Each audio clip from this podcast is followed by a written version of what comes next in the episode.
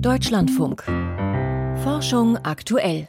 Heute, fast auf den Tag genau vor 200 Jahren, hielt ein adliger Hobbyforscher einen wegweisenden Vortrag vor der Geologischen Gesellschaft in London. William Buckland hieß der Mann und er gab den Startschuss für eine Revolution unseres Weltbildes. Denn sein Vortrag markierte den Beginn der Dinosaurierforschung. Mehr dazu gleich. Außerdem verraten wir, warum die größten Menschenaffen aller Zeiten, die drei Meter groß und bis zu 250 Kilogramm schwer waren, ausgestorben sind. Schön, dass Sie dabei sind. Mein Name ist Ralf Krauter. Zum Auftakt schauen wir auf eine vielversprechende Innovation, die der Schifffahrt künftig helfen könnte, ihre CO2-Emissionen zu drosseln. Eine Alternative zur Schiffsschraube, entwickelt vom Technologiekonzern ABB, die den Energieverbrauch kleiner und mittelgroßer Schiffe um 20 Prozent senken könnte. Dynafin, so heißt das als revolutionär angepriesene Antriebskonzept, und die Schwanzflosse von Walen diente als Vorbild. Piotr Heller weiß mehr. Das neue Antriebskonzept namens Dynafin, das angeblich die Bewegung eines Wals imitiert, besteht aus fünf im Kreis angeordneten Flügeln, die senkrecht unter dem Schiff herausragen. Sie drehen sich gemeinsam im Kreis und zusätzlich rotiert jeder um die eigene Achse. Schwer zu verstehen, aber Janne Pojalainen von ABB weiß Rat. Er zeigt eine Animation, bei der man aus der Vogelperspektive die Bahn nachvollzieht, die einer dieser Flügel unter Wasser zurücklegt. Und tatsächlich, wenn man einem der Flügel folgt, sieht man mit ein bisschen Vorstellungskraft keine Kreisbewegung mehr, sondern ein Hin- und Herschwingen, bei dem sich der Flügel wie die Walflosse vor und zurück neigt. Mit der Kreisbewegung ahmen wir also tatsächlich die Bewegung der Walflosse nach. Und dann kombinieren wir einfach drei bis fünf dieser Flügel. Das Konzept an sich existiert seit fast 100 Jahren, nennt sich Voigt-Schneider-Antrieb. Aber die Ingenieure um Janne Pojalainen haben es ins 21. Jahrhundert übertragen. Elektromotoren treiben die Flügel an. Ihren Strom können sie aus Batterien oder Dieselgeneratoren beziehen. Und jeder Flügel ist sozusagen eigenständig. Wir steuern den Anstellwinkel jedes Flügels im Millisekundentakt, um die Effizienz des Systems zu optimieren. Das ist das Einzigartige an diesem Produkt. Das System ist leiser als konventionelle Antriebe und es macht Schiffe besonders manövrierfähig, denn der Schub funktioniert je nach Ausrichtung der Flügel in jede Richtung. Vor allem ist der Antrieb effizient. Ein mittelgroßes Schiff wie eine Fähre, für diese Dimensionen ist der Antrieb nämlich ausgelegt, bräuchte im Vergleich zur klassischen Schiffsschraube bis zu 20 Prozent weniger Sprit. Wenn das Schiff 4300 Stunden pro Jahr fährt, was realistisch ist, dann könnte man 600 Tonnen Diesel sparen. Man kann sich ausrechnen, was das in CO2-Emissionen bedeutet. Nämlich bis zu 1600 Tonnen Einsparung im Jahr pro Schiff. Wobei eben gilt bis zu. Kann sein, dass die Einsparung in der Praxis geringer ausfällt. Trotzdem, die Technologie kommt zur richtigen Zeit. Die Internationale Seeschifffahrtsorganisation der Vereinten Nationen will die Emissionen der Schifffahrt bis 2050 um 70 Prozent senken. Das neue Antriebskonzept könnte ein Schlüssel dazu sein. Doch kann es sich gegen etablierte Antriebe durchsetzen?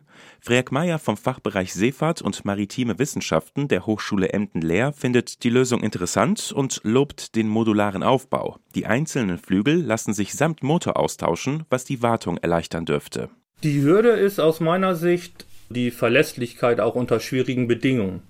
Weil man kann sein Schiff ja nicht einfach wie im Automobilbau kurz am Straßenrand abstellen und auf den ADAC warten, sondern man muss zusehen, dass man sein Schiff auch immer sicher und gut betreiben kann. Die Technik wird sich also in der Praxis beweisen müssen. Das wird dauern. Erst 2026 plant ABB, sie auf einem Schiff zu installieren. Sollte alles klappen, könnte der Antrieb seine Vorteile gleich mehrfach ausspielen. Schiffe, die aufgrund ihrer Aufgaben dynamisch und exakt manövrieren müssen, sind für diese Antriebe prädestiniert. Dazu zählen zum Beispiel Schlepper, Arbeitsschiffe, Fähren, die in engen Fahrtgebieten wie Binnenwasserstraßen oder im Küstenverkehr arbeiten. Gerade hier wäre neben der besseren Manövrierfähigkeit auch die Effizienz wichtig. Fähren und Binnenschiffe sind in Häfen und Flüssen unterwegs, dort wo Menschen leben. Höhere Effizienz bedeutet für die Anwohner weniger Abgase. Und so wird die Technik erstmal nicht die Ozeanriesen wie Wale über die Meere gleiten lassen, aber sie könnte die Luft in Häfen und an Flüssen verbessern. Piotr Heller über ein neuartiges Antriebskonzept, das künftig der Schiffsschraube Konkurrenz und den Bootsverkehr nachhaltiger machen könnte. Wenn Sie im Zoo schon mal einen Gorilla gesehen haben, dann wissen Sie, dass diese Primaten schon allein aufgrund ihrer Größe ziemlich respekteinflößend wirken. Verglichen mit anderen Menschenaffen, die einst die Erde bevölkerten, sind Gorillas aber ziemlich klein. Der Gigantopithecus, der vor langer Zeit in Asien lebte, überragte sie um über einen Meter. Diese Riesenaffen wurden nämlich bis zu drei Meter groß. Hat ihnen aber nicht geholfen, sondern war wohl mit einer der Gründe, warum sie letztlich ausgestorben sind, steht heute im Fachmagazin Nature. Michael Stang berichtet. 1935 ereignete sich eine der ungewöhnlichsten Fossilienfundgeschichten. Gustav Heinrich Ralf von Königswald betrat in Hongkong eine Apotheke, in der der deutsch-niederländische Forscher nach sogenannten Drachenzähnen suchte. Tierzähne, die, zu Pulver gemahlen, verschiedene Wehwehchen lindern sollten. In einer Kiste entdeckte er einen großen fossilen Backenzahn eines unbekannten Affen. Gigantopithecus war ein unglaublich großer Primat, der größte, der jemals auf der Erde gelebt hat. Sagt Kira Westaway von der Macquarie Universität in Sydney. Rund drei Meter groß waren die Tiere bei einem Körpergewicht von rund 250 Kilogramm. Zwar wurden in den Jahrzehnten nach von Königswalds Apothekenfund weitere Fossilien entdeckt, vor allem in China, doch der Riesenaffe, der vor 2,3 Millionen Jahren lebte, blieb weiter rätselhaft. Unser Ziel war es, einige der Rätsel um Gigantopithecus zu klären. Das ist wirklich der heilige Gral in der Paläontologie. Es gibt so viel, was wir nicht über diese Art wissen, und wir haben nur fossile Zähne und Kieferknochen, nichts vom Hals abwärts. Die beiden großen Rätsel sind, wie sah er aus und warum ist er ausgestorben? Um das zu klären, startete das sogenannte Giganto-Projekt. Mehrere Kletterteams wurden engagiert um Hunderte von Höhlen in China zu erkunden.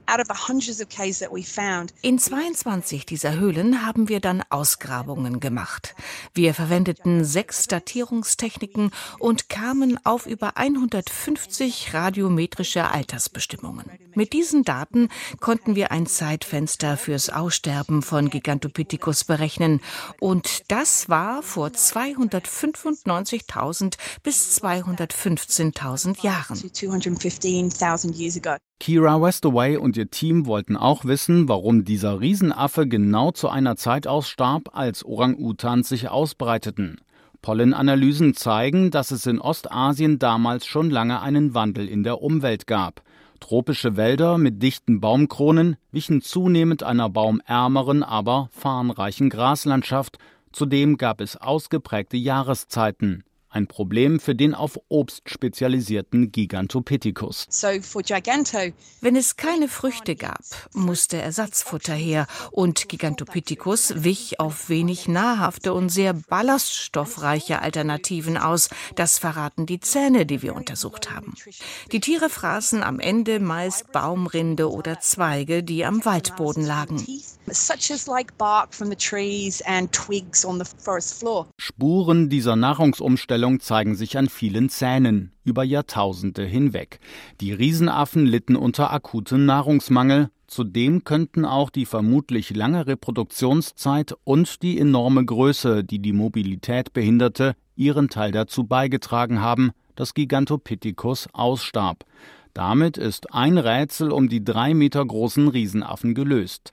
Die neuen Erkenntnisse seien auch wichtig für den Erhalt heutiger Primaten, sagt Kira Westaway. Es gibt viele Auswirkungen auf moderne Arten, insbesondere auf die heutigen Populationen von Orang-Utans und Berggorillas. Wir versuchen zu verstehen, warum bestimmte Arten anfälliger gegenüber Umweltveränderungen sind, andere aber widerstandsfähiger. Wenn wir besser verstehen, was diese Arten resilient oder verwundbar macht, können wir sie besser schützen. Umweltveränderungen und Nahrungsmangel wurden einst Gigantopithecus zum Verhängnis. Ein Beitrag von Michael Stang war das. Als der englische Gentleman und Hobbyforscher William Buckland heute fast auf den Tag genau vor 200 Jahren einen Vortrag vor der Geologischen Gesellschaft in London hielt, waren zuvor wochenlang Gerüchte kursiert. Gerüchte von riesigen fossilen Knochen, die in einem Steinbruch in England gefunden worden sein sollten. William Buckland bestätigte den Fund und ordnete diese Knochen einer eigenen Art zu, die heute lebenden Reptilien ähnelt, aber viel größer war. Er taufte sie auf den Namen Megalosaurus, Riesensaurier, und es war die Geburtsstunde der Dinosaurierforschung, die heute mit einem Symposium in London gefeiert wird. Dagmar Röhlich über den wegweisenden Vortrag und seine Folgen. Die versteinerten Knochen des Megalosaurus weckten vor 200 Jahren sofort das Interesse der in London versammelten Herrschaften. Acht, neun Meter groß soll das Tier gewesen sein. Doch wie es ausgesehen hat, davon hatte man zunächst eine aus heutiger Sicht bizarre Vorstellung, nämlich wie eine Kreuzung zwischen Eidechse und Komodowaran. Heute wissen wir, dass Megalosaurus am ehesten einem etwas zierlicher gebauten T-Rex geglichen hat, aber mit längeren Armen. Megalosaurus markiert jedenfalls den offiziellen Beginn der Dinosaurierforschung, sagt Steve Brusatti, Paläontologe von der University of Edinburgh. Wir finden immer noch neue Dinosaurier. Heute wird im Durchschnitt einmal pro Woche eine neue Art entdeckt. Das zeigt, dass wir auch 200 Jahre nach dem ersten Dinosaurier wirklich noch ganz am Anfang stehen zumal vieles immer noch rätselhaft ist, etwa wie die Dinosaurier zu dem wurden, was sie sind, eine der vielfältigsten Wirbeltiergruppen, die je auf der Erde gelebt hat. Doch so ikonisch die Dinosaurier im Laufe ihrer Entwicklung wurden, so bescheiden waren vor 230 Millionen Jahren ihre Anfänge. Die ersten Dinosaurier waren klein, nur so groß wie Katzen oder Hunde. Einige erreichten die Größe von Menschen oder Pferden. Sie lebten in einer Welt, die von verschiedenen Arten von Krokodilen und riesigen Amphibien, von Riesensalamandern beherrscht wurde. Die standen an der Spitze der Nahrungskette. Die Dinosaurier waren bloß Nebenfiguren in den Ökosystemen. Die Dinosaurier und ihre Verwandten lebten ganz ähnlich, und so sind auch die Unterschiede zwischen den frühen echten Dinosauriern und ihren Verwandten klein. Das macht es noch einmal schwieriger, die Anfänge zu entwirren, erklärt Sterling Nesbitt von der US-Universität Virginia Tech. Im Moment gibt es viele Kontroversen darüber, welches Fossil aus dieser Frühzeit nun ein echter Dinosaurier ist, was ein Verwandter. Der Grund, der Körperbau und das Verhalten der frühen Dinosaurier ähnelten jenem ihrer Verwandten. Das macht die Einordnung schwierig, vor allem wenn man nur Teile des Skeletts hat. Immerhin, hat man die Hüftgelenkspfanne und hat die ein Loch, dann ist das typisch für alle Dinosaurier bis hin zu den modernen Vögeln. Dieses Loch erlaubt den Tieren die aufrechte Haltung und sie konnten schneller und ausdauernder laufen als andere Reptilien. Die meisten Dinosaurier liefen zu diesem Zeitpunkt wohl auf zwei Beinen und wir gehen davon aus, dass der gemeinsame Vorfahre aller Dinosaurier ebenfalls auf zwei Beinen gelaufen ist. In ihrer weiteren Evolution kehrten einige Arten dann zum Laufen auf vier Beinen zurück und das hängt damit zusammen, dass sie sich, während sie immer größer wurden, auf das Pflanzenfressen verlegten. Dass die Dinosaurier dann von ihrer Rolle als Nebendarsteller zu den Herrschern der Welt wurden, das hängt mit einem Massenaussterben vor 200 Millionen Jahren zusammen. Damals brach der Superkontinent Pangea auseinander, begleitet von gewaltigen Vulkanausbrüchen. Das Klima geriet aus den Fugen und irgendetwas hat dafür gesorgt, dass viele der Krokodile und die Riesenamphibien ausgelöscht wurden, ebenso die Verwandten der Dinosaurier. Nur sie selbst überlebten die Katastrophe und brachten immer weiter neue Arten hervor. Dagmar Röhlich über 200 Jahre Dinosaurierforschung. Am Max-Planck-Institut für Informatik in Saarbrücken wurde kürzlich eine Anlage in Betrieb genommen, mit der sich Personen und Objekte extrem kontrolliert beleuchten lassen. Light Stage, so heißt die kugelförmige Anordnung aus 13.000 Leuchtdioden, die sich alle einzeln ansteuern lassen. Dazu kommen dann noch 40 hochauflösende Kameras, die die ausgeleuchteten Objekte aus verschiedenen Perspektiven filmen. Leiter des Real Virtual Lab, wo man diese Lichtbühne betreibt, ist Dr. Mark Habermann. Ich wollte von ihm wissen, wozu der ganze Aufwand? Wir können Beleuchtungssituationen simulieren. Das heißt, wir können Objekte oder auch Personen, die sich in dieser Lightstage befinden, so beleuchten, als würden sie zum Beispiel unter Tageslichtbedingungen im Freien stehen oder eben in einem Büroraum mit künstlichem Licht beleuchtet werden. Und das Kamerasystem wiederum erlaubt uns, diese Beleuchtungssituation auch auf Video aufzunehmen aus mehreren Blickwinkeln. Jetzt ist der Hintergrund ja der, dass Sie äh, künftige virtuelle Realitätsanwendungen optimieren wollen. Warum ist denn das minutiöse Nachstellen von Beleuchtungsverhältnissen dafür so wichtig? Der Lichttransport in einer Szene ist ja ein physikalischer Prozess. Und was wir versuchen, ist, den so zu approximieren, dass er effizient auf einer Grafikkarte berechnet werden kann. Das ist im Prinzip Computergrafik. Und dazu wollen wir neue Modelle entwickeln und eben zu dieser Entwicklung dieser Modelle und Algorithmen braucht es eben Referenzdaten, auf denen man diese Modelle evaluieren kann oder selbst auch entwickeln kann oder wie man heute sagt, trainieren kann. Das heißt, Machine Learning-basierte Verfahren eben auf solchen Daten trainieren kann, um effizienter und trotzdem fotorealistisch die Szene unter neuen Beleuchtungsbedingungen darzustellen. Welche Art von Experimenten planen Sie denn konkret?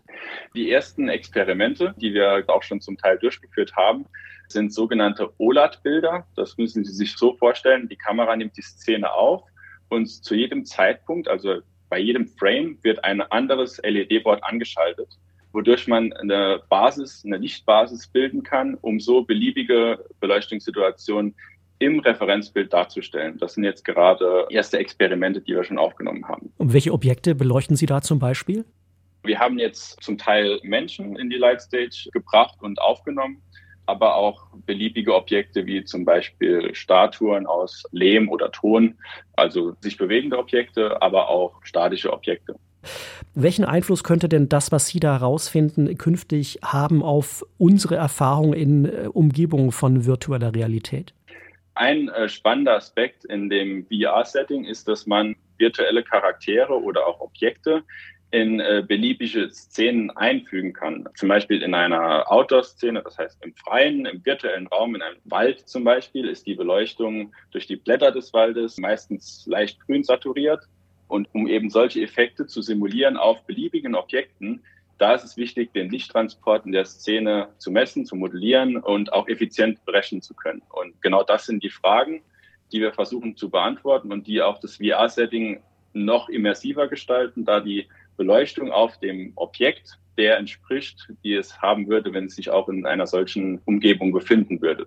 Das heißt, man müsste so ein Avatar, also ein menschliches Abbild, nur einmal in einer Studioumgebung aufnehmen und könnte ihn dann quasi sehr realistisch in alle anderen Umgebungen versetzen und das Beleuchtungssetting würde automatisch dann angepasst. Genau. Wie weit sind wir denn noch entfernt davon, also von so einer fotorealistischen 3D-Telepräsenz, wie man sie in vielen Science-Fiction-Filmen ja schon gesehen hat?